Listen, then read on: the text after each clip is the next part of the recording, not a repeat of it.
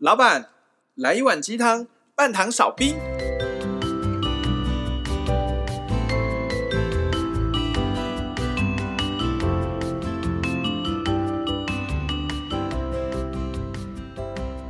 嗨，大家好，我大师兄。嗨，大家好，我小师弟，小师妹。我们是维鸡汤。我最近上了一个线上课程，很着迷于画图嘛，所以我就是上网看了很多不同老师的风格，然后我就看到一个中国大陆老师，因为他的画风是我很喜欢那种，非常有手感，然后有温度的那种感觉的画风，所以他看到老师刚好开课是时间是我可以配合，我就去上课。小红书上面看到的是大陆的脸，对，是大陆的，诶，算是 IG 吧，我觉得就是他的图文并茂的那一种。然后那个老师就很酷，就是我发现老师老师好像在上面很多面貌，就是很多有比如说穿时尚的啊，然后或是民族风的啊。结果后来看看，就是一直一直在挖他的资料，才发现说他是一对双胞胎。双胞胎老师是男的还是女的？老师是女生，教画画是姐姐，然后只是因为两个面孔几乎长一模一样，所以有时候在滑的时候，可能比如说什么人工智慧。一些演算法以为你喜欢这个样样貌的人，所以他也推了妹妹的东西给我。我就说，哎、欸，老师也太多面相吧，一下又时尚，然后一下又民族风，又画画这样子。那妹妹也画画吗？妹妹好像不会画画，妹妹就是学服装的，我就觉得超酷的。然后另外一种形式的创作者这样。对对对对对。然后那天上课的时候，就是妹妹有来，然后大家就在下面开玩笑说：“老师你是什么高科技？现在还可以是自己变成两个人这样子。嗯” 因为他们两个真的长得很像。重点漂亮吗？我觉得不是大师兄觉得漂亮的漂亮、欸嗯、但是是很有个性的那一种，因为他头发大概比大师兄还短。说到双胞胎，小师弟，你算没有算过双胞胎？有啊。那我想问一下哈，虽然说我们这个频道是微鸡汤，但先容许我们岔题一下，我想跟小师弟来讨论双胞胎的紫微斗数命盘怎么看，因为当算命要遇到双胞胎的几率不高啦。我是有遇过双胞胎的学生啊，但样本数也不够多，所以我一直想知道各门各派的紫微斗数老师，或者是各门各派的命理学，对于双胞胎怎么样看？因为双胞胎很特别，他们一定是同年同月同日同时出生。换句话说，他们命盘就是长得一模一样样。但我们都知道，双胞胎他们可能小时候个性会像吧，但长大之后他们会娶不同的老婆。然后他们会有不同的工作，他们会有不同的人生，可能他们也会有不同的小孩。他们人生遇到的事情，年纪越大就会遇到越来越多不同的东西。所以双胞胎的命盘呢，这个一直以来在命理界来说都很有争议。呃，这个每派呢都有声称坚决的说，他们才是真正会算双胞胎的。我想问一下小师弟，双胞胎的命盘当中，举例子就以小师妹刚刚说的。双胞胎姐姐的命宫，你用哪一个宫来起命宫？就用她的命宫来起命宫，那张命盘的命宫起命宫。哦，是啊。那妹妹呢？妹妹用她的兄弟宫，就是你命宫的下一个宫位。那你跟我学的不太一样。对啊，可是因为我也只有遇到这一组。你的老师不是大师兄吗？对，但我们两个师承同源，但发展的方向不太一样。对，我们你现在也背弃你的。不是这个，是我为什么可以凌驾于大师兄？并没有凌驾于我，好不好？说十年算命比赛，我们两个榜上都没名。我们两个的差距非常的微小，并没有微小，我多你很多题。你多我两题。我以前也是跟大师兄一起学紫微斗数的。学完以后，因为我自己自修，我就接触到接触到不一样的论法。嗯、一方面是因为在上课的时候，其实大师兄并没有很精密的讲双胞胎怎么论。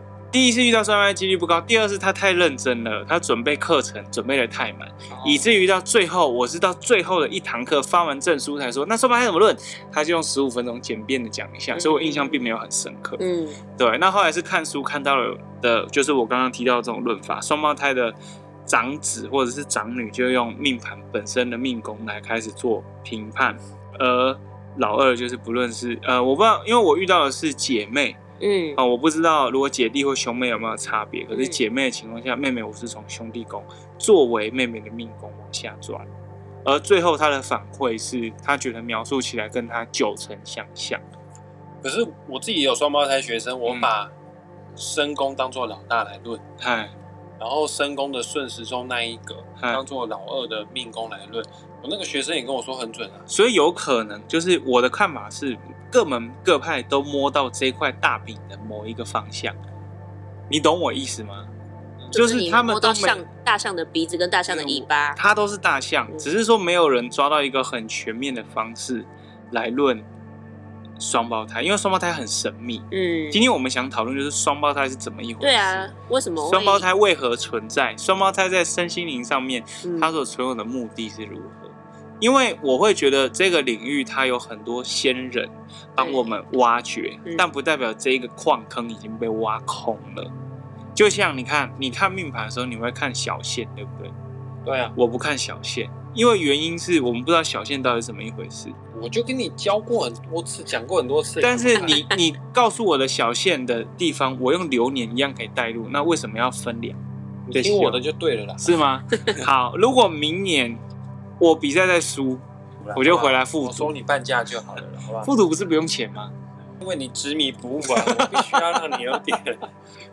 哎、欸，你很你很嚣张哎！你今年就多对那两题就嚣张了，是不是？赢了就是赢，赢了就赢了。我我这个人很愿意承认。好，但这不是重点，是这个矿坑还没有被挖空，也就代表着我们还有很多东西可以去挖掘。双胞胎，我觉得到现在都还是很神秘，因为古代能成功生下双胞胎几率超低。对，然后古代能生下双胞胎，这个在古人的角度来看，他们觉得是不祥预兆。奇怪，他要生一个，你生两个。甚至有这个说法，就是你生了双胞胎，村长会带着村民去你们家门口，告诉你们说：奇怪，你们怎么会一次生两个？必须得把一个送走，不然就全家都离开这个村庄。所以一个可能会出家为尼，或者是出家当和尚，或者是丢掉等等之类。因为一次养活两个也蛮吃力的。嗯，古代物资可能比较贫乏一些啦。好，那不管怎样，在命理圈当中。双胞胎的论法还是个谜团。我大师兄没有说我的论法一定是绝对是正确的。然后，当然我也不相信小师弟教我的那一招是正确的。我我必须得觉，你必须得承认，小师弟真的是凌驾于部分。OK，我们停止在战斗战战斗了。好，OK，我们首先先请教主来跟我们解释一下，不管从医学的角度，或者是从灵性的角度，反正教主都懂。双胞胎到底是怎么一回事？为什么会有这么奇怪的组合？Hello，Hi J，嗨，嗨，这么大的，还没有开始讲话就咳成这样。双胞胎是吗？这是一个非常深奥的问题，还是得要从灵魂层面来看？从灵魂层面、意识的层面，对，也就是说，有可能是两个。意识很相近的灵魂，频率非常相似的灵魂，他们选择一起同时间来投胎，但是这两个人的生命课题设定一定是不一样的。然后另外一个，我不会把双胞胎狭隘的定义，就是两个基因非常相近的。我我认为很多非外观双胞胎的双胞胎 其实还比较多。你听得懂我的意思吗？对，可以再再讲一次。他他的意思是说，长得不像的双胞胎也很多，异卵双生的意思是不是？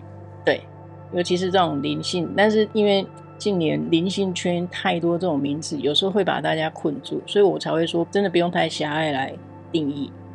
比方我们常常听到什么双生火焰啊、业力伴侣啊、灵魂伴侣啊，真的很多这种。对，全部都把它。混，我我我当然不是说这些名词不对，而是说它其实源头就只有一，它核心就只有一个。那因为不同的人阐述出来，会变成他们会自己去给它定义不同的词，会有一个不同的意象在里面。等一下，等一下，什么是双生火焰？双生火焰就是两个一模一样的灵魂。灵魂从源头一开始，它就分裂为两个不同的个体，但其实他们的、他们源头的那个连接是没有断的。哎，你这样讲，我突然想到，我们每一个人跟造物主也是双生火焰。对啊，我记得小时候我们不是都从一出来的吗？啊、我们都是从造物主分裂出来的，不是吗？对啊，只是因为每一个单一个体从造物主分出来之后，我们就各自踏上不同的旅程。哦，有点像一分裂，然后就往前，就宇宙的那个大爆炸。那因为单一个奇异点爆炸四散开来，就产生了时间，然后产生了时间之后，各自往四面八方散去的，就会有各自展开不同的旅程的个体。双生火焰或者是灵魂伴侣会比较像是，哎，我们在旅途中，我们可能一直都是同一个，可是不知道在哪一个节点，我们突然可能有各种原因，然后我们决定，因为，我们先暂时分开一下。他其实是同一个灵魂，只是他偶尔会分开来。对，我们现在好奇的是，为什么会有长得一模一样，然后选择在同一个年月日，选择同样入胎，在同一个妈妈？我们应该好奇的是，为什么会有这个现象？嗯，你从灵魂层次来看，就是我们刚才提的，只能说他们是两个频率很相近的灵魂，所以他们会选择一起来投胎。那他们也有可能是双生火焰，也有可能不是。嗯、OK，所以我再总结一下，我我所。理解的双胞胎有极高的几率是双生火焰，就是他们以前是同一个灵魂，然后分裂成两个灵魂，然后嗯，投胎到长得很相像的肉体，嗯、或者是他们本来就是两个不同的灵魂，只是这两个不同的灵魂频率太像了，然后他们就一起投胎到同一个家庭，同一个妈妈的肚子里面，然后两个长得很相像的肉体这样子。我可以这样问吗？就是他们小时候，不要不要讲他们小时候，他们长大之后，或者他们在成长的过程当中，会有心电感应吗？会，因为这有点像是照镜子，就是他如果选择了生命蓝图设定，就是我们要选择一模一样的外观，然后甚至一模一样的思维，他们的生活很像在，就很像那个镜像世界，他走到哪，他明明看到的是另外一个。独立的个体，但事实上，那外观看起来跟他自己一样，所以我倒觉得这好像是 他们选的功课。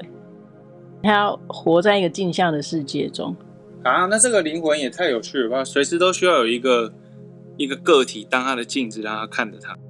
那有没有可能是今天他们是双胞胎，可他们是异卵双生，意味着就是妈妈在怀孕的时候身体有两组载具，然后原本有一个灵魂预定要生到。A 载具里面，而原本预定有一个另外一个灵魂，可能就是频率很相近的灵魂，要跑到 B 载具。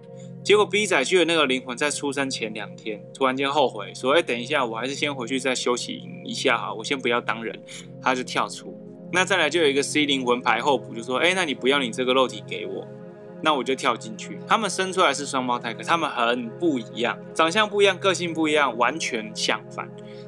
有没有可能像这样子的状态？就是他虽然是双胞胎，但是他只是很单纯的是获得了第二个第二张门票，来帮助他来到人类的世界而已。这个如果从呃生理学的机转，一个是同卵，一个是异卵嘛，那看起来同卵跟异卵，当然他们的生命蓝图设定的功课，这样看起来一定又不一样。一个是选择镜像，一个是选择非镜像。异卵的，我觉得会有那种竞争的性质多一点在里面。哦，就是我也不是跟你完全没关系，嗯，但是我有某些课题需要借由跟你比较竞争来完成。而同卵双生有点像是，呃，不论是一个灵魂分成两半，或者是两个非常相近的灵魂在一起，但他们之间都会有一种协同作用，就是，哎，我的课题有必要某个部分。是需要有你在，我才有可能达成的。所以，即便一个是竞争，一个是协同，但是呢，无可避免的就是这两个灵魂，他们一定有一些连接，而且这个连接比起某灵魂与其他不同组别的灵魂来得更深刻、更亲密、更不可分割。对。但其实我有些时候还蛮羡慕，也不要很羡慕，就是我很好奇双胞胎是怎么一回事。尤其是你看到那种长得超级像，基本上一模一样的双胞胎。对啊，而且我认识的双胞胎大部分感情都很好。我有一个日本朋友，他就是他跟他妹妹是双胞胎，他也是跟他妹妹感情好。他跟他妹妹是几乎完全不一样的人，但是长得一模一样。对，长得真的是一模一样。一 个对于。国外的事情很好奇，一个就只是想要待在自己的家里，对自己的家里，不一定是对日本也好奇。对对，很很典型，一个是很典型的日本人，一个是很不典型的日本人。对，从这个日本朋友的例子可以拉出来看是，是虽然他的载具物体载具可能一样，可是他可以选择里面装的 APP 完全不一样。因为同卵是完全一百 percent 的 DNA，他们互相 share 一模一样嘛。那异卵它只是 share 了五十 percent。我们还是从生理层次来看，这很显然这两个的设定就不一样。那，一个是镜像的，同一个模子出来的，那可能他们当初选好了同一个模子出来，那从小他们可能会面临各式各样的。你会发现同卵的可能有的感情很好，有的感情很不好，呈现在极端之内。是啊，因为他们要他们要修行的功课叫做镜像世界，然后异软其实还是两个独立的个体。只是竞争成分多一点，因为都选择同时竞争在妈妈的那个同一个时空，对，所以我觉得那个可能设定还是要往竞争那边去看会多一点。可是也有可能是妈妈自己设定的，妈妈的灵魂制定人生蓝图的时候就说：“哎，那我可能想要成为一个可以携带双胞胎载具的母体。”而就有两个灵魂说：“好啊，等你时候准备好，我们就会出现。”对啊，因为这个感觉会比较跟爸爸妈妈的那个课题可能会多一点。嗯哼，确实，我之前遇到的客人也是很关心自己家族的，对双胞胎的那对姐妹，很注重家庭的和谐啊，希望可以跟家里有所更深刻的连接。同一个家族，可是他们各自有各自的那个同样重叠要修行的课题。但我我我真的觉得，大家对于双胞胎会很感兴趣，真的纯粹是觉得，哎，怎么会有人长得一模一样？可以长得一模一样。而且现在大家也比较晚婚，所以很多人会选择用试管的方式做小孩。那试管的话，就是会蛮容易增加双胞胎出现的几率。对，这年头双胞胎越来越多。对啊，是不是地球正在养生？它需要一些双胞胎来加入这个养生活动。我我比较觉得是天上抽号码牌的人太多，要赶快排解。我是比较好奇是为什么近年来双胞胎变多，是不是就是也要传达什么想法，或是意念，或是什么？可能越来越多人要开始往回看自己嘛，他需要一个随时随地都存在的提醒，所以很多人选择用镜像的方式来度过人生。我总会有一个跟我长得一模一样的人在我的身旁，他的举手投足可能会提醒着我，他会跟你展现说，其实还有不同的做法。如果是做来的双胞胎，我倒觉得那真的还是比较像是妈妈个人的。我们以科学一点来讲，试管婴儿就是要确保成功率高，所以他本来一次就会植入一到两个，甚至两个以上到那个妈妈的子宫内。还是得要有灵魂选择要来入胎嘛，他才会成功。所以我觉得，首先一定是妈妈或是爸爸的课题设定有关。那当然，选择要来入胎的灵魂，一定是跟他们彼此之间有什么样的协议跟课题，他们也才会选择来入胎。哦，一定是妈妈想要有小孩才会去做这个东西。所以不会有一个就是走在路上逛街的灵魂说：“哎，这里有一个空的载具，然后我飞进去看看好了。”你说无聊，飞进来看看，飞进来看看，然后就会有两个，就会有两个状况。我们之前有提到，他发现哎，好像这不是我选择要来的教室，他就走了。他走了就会变成什么？流产。对。然后另外一个是哎，他就将就，好吧，那我就就这样将就下来。那将就下来会变成可能他会比较辛苦吧，因为你的将就是一瞬之间的决定，但是你进了这个教室了，课已经开始了，你就是没有办法离开，你就是得把它上完。那这个上的过程中，你要么就是看懂、理解，好，我都来了，那我就好好把这一堂课修完。那如果看不懂，你还是在那边逃避，当然就会衍生出很戏剧化的生命故事啊。哦，在这么全然什么都知道的灵魂的状态下，还有灵魂会愿意选择将就？也也为什么？也为什么不行？就是他都已经他也没事干，对啊，反正他也没事干。他可能就真的是就是走过路过，然后想说，哎、欸，好像很有趣，然后就跳进去。结果，可是他还有其他人生可以选择啊。他想要选择一条没有规划过的人，我突然想一个问题，我觉得很有趣是，桃莉羊好是桃莉吗？我不知道，我好像记是桃莉，桃莉对不对？嗯，是桃莉没错。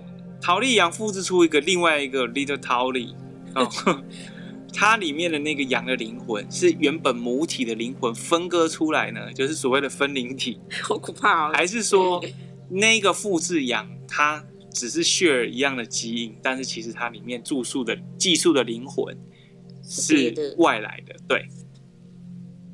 我认为第二者居多，而且通常这种绝对不会存活太久。哦，因为这个跟造物主造物的逻辑、起心动念是不一样的。你你要想哦，一个正常的生命胚胎，它在妈妈的子宫内，它毕竟还是要孵化的那个过程，它其实是在妈妈的意识能量场，所以不能够用另外一个解释方式说，是我把我的灵魂分。一部分给他嘛？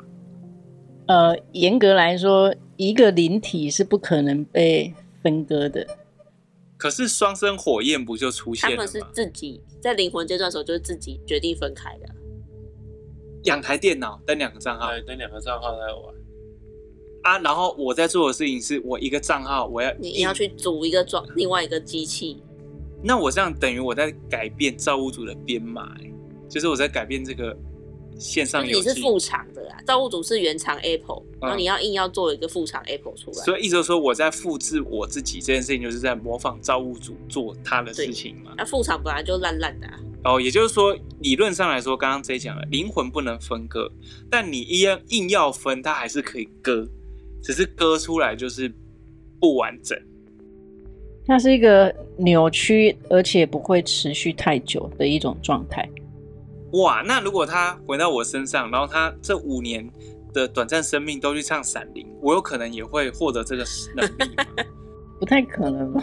那所有人的人生都可以很完整啊！我现在就随时，我明天复制一个，我复制一个马斯克的我，我复制一个比尔盖茨的我，我就充分的丰盛完美的我本来的这个我没有办法完成的成就，还是回到那个生命蓝图设定嘛？你会选择这个？蓝图一定有你要做的功课啊！但我我认为我们在意识进入静心冥想的深度层次，你确实是可以去做这样的创造。你的意思是说，在不同维度的情况下吗？还是在我的维度里面？你的意念可以在不同的维度去创造。换句话说，只是在静心冥想的时候，到另外一个多重宇宙看看自己而已。哦，了解讲到这件事情，我真的觉得，如果以紫微斗数的角度来看，命宫是天机星的人最会做这件事情。就你跟 J 都是啊。对，我觉得天机的人最会穿越维度，而且这是一种本能性的技能。啊，是哦，嗯，不公平。你都没看到小精灵的。对啊，你你已经可以看到小精灵，你已经可以看到。你还想怎么样？还没看到过啊！你你要去山里面，而且你的磁场跟他们最接近。对呀、啊。OK，真的哎，哇！我真的很期望他可以看到咳咳咳咳，然后又可以听到啦啦啦啦。对啊。大家会不会哪天真的听到会崩溃？可是我居然听到了，居然真的有这种东西啊！我想再问一个问题：灵魂频率很相像的，他们的肉体载具。大多都会长得很像吧？比方说，我跟金城武长得很像，所以我们两个的灵魂都很像嘛？我们的个性也会很像嘛？我觉得你这个问题的立立点就有点问题，一开始就错了。呃，反正长得很像的人，他们的个性会很像嘛？因为只要是个性很像的话，某种程度就是他们的灵魂频率是蛮像的。是这样子吗？长得很像不确定啊，但是个性很类似的人。是不是他们的灵魂频率比较像的？哦，如果不看外表，两个可能，哎，我的思维、我的价值观，甚至我的言言谈举止，你都觉得很像。那这个就是我我们前面一开始讲的嘛。其实双胞胎会，你你这样讲，真的会有很多双胞胎，但是它不是以外貌相似的呈现来的的方式来呈现啊。哦。就是可以是两个很好很好的朋友，长得完全不一样，可是心灵却相通。对啊，所以我才说，我们真的不要去去滥用这些名词，什么双生火焰、灵魂伴侣、业力业力伴侣，真的不要去滥用，因为在这个维度，真的有很多有可能跟你灵魂体是设定同样功课或是相同频率的人，只是外表不是用双胞胎的方式来呈现。哦，所以你知道这叫什么意思吗？就个性很像的，他们灵魂很像。你长得跟金城武很像，但我可能跟他才是同样频率的灵魂。哦，你跟他的个性很像，这样。对，无所谓，我跟他长得像就好。可是问题是你们又长得不像，那怎么办？我觉得你近视有越来越严重的倾向。明天换眼镜。我实在不知道怎么加入这个话题。你为什么要追求长得像金城武这件事情？我没有追求，就是天生的。我我我我觉得下一集我们可以讨论，就是自恋这个灵魂性质是从哪而来？好像不错哦。对，可以哦。为什么灵魂的人生蓝图要选择成为自恋的人？对，究竟自我感觉良好是对于身心灵的状况健康的呢，还是只是一种自欺欺人的表现？我最近开始看了《与神对话》，《与神对话》说，在关系当中，你要做的就是爱。那他的他讲的爱完全都不是爱对方，就是爱自己。甚至神还说，你可以再自私一点，以自我为中心的方式来爱自己。关于这点，我还蛮能理解的。嗯、当你够爱自己，你才有办法正面的去对应，嗯，周遭。嗯，那如果自恋的人，一般的视角来看，他肯定是很爱自己的人。没有，自恋不代表他爱自己，不不代表他懂自己。啊，是哦。他也有可能是匮乏，他才要自恋呢。哦，极度没自信引发自恋。可是我觉得我很爱自己啊，我也觉得我有点自恋。自恋没关系啊，爱自己也没关系。但是这个下一集再讲，下一集再讲。下一集是先讲双胞胎嘛？好，好了，我希望可以解答到大家的问题哦。大家可能会觉得我们这一集就是单纯在聊天，我们每一集都在聊天。不过我们如果稍微做一个小小小小的解释，一个总结一下的话。双胞胎它的存在的意义很有可能是一种协同效应，一个灵魂可能需要另外一个灵魂的存在，而他们的条件具备着比较相似的状况下，来互相照应自己和对方在人生课题上面的一些完成与否。那也有可能是一个灵魂它分成两个支点去做人生的体验，可能在课题上面有所不同。那当然也有可能会体现在异卵双胞胎上面，是两个人会互相竞争。不过，不论是哪一种体现的方式，双胞胎的存在互相连接是比较深刻的。那至于后面我们比较谈到的是说，那如果说同卵双胞胎它的 DNA 它里面的基因组相同，是不是一个人他提取身上的细胞做出一个克隆人，也可以达到相同的效果呢？经过我们刚刚的讨论，好像也不是这么一回事。因为克隆的状况有点像是我把自己的灵魂做一个分裂，可是这个分裂并不完全，我就会得到一个四不像的东西。反而它是不符合，就是造物主一开始所需要的一种进化模式。因为如果人生这么方便，那大家早就可能一两辈子就完整的体验所有的人生了。当然，今天我们讨论完这一集啊，双胞胎仍然还是一个很神秘、很有趣的议题，它的存在一定有意义在。我也希望各位听众朋友们，如果你是双胞胎的话，有空的话，你要多多静心冥想，去思考一下，为什么这个世界上有跟你长得那么像的人，他在你的人生当中到底代表什么意义？这个课题是有什么东西是需要你去 get 到的？我也希望双胞胎的听众朋友跟我们跟我们分享你的人生故事。那如果你不是双胞胎的朋友也没关系，因为这个世界上肯定有一个长长得跟你很像的人，嗯，或者是呢有一个人的灵魂，他的频率跟你一样，个性很像，对。那那个时候你就可以跟他交换你们之间的人生心得。嗯，好啊，喜欢我们的节目的话，欢迎大家订阅、按赞、加分享。有什么问题都欢迎跟我们 IG 做联络喽。请大家支持 J Zone IG J Zone 以及玩命之徒的脸书粉专 又来自己讲好，以及小师妹与小师弟的学生部。今天我们先跟大家聊这边，我们下次见喽，拜拜。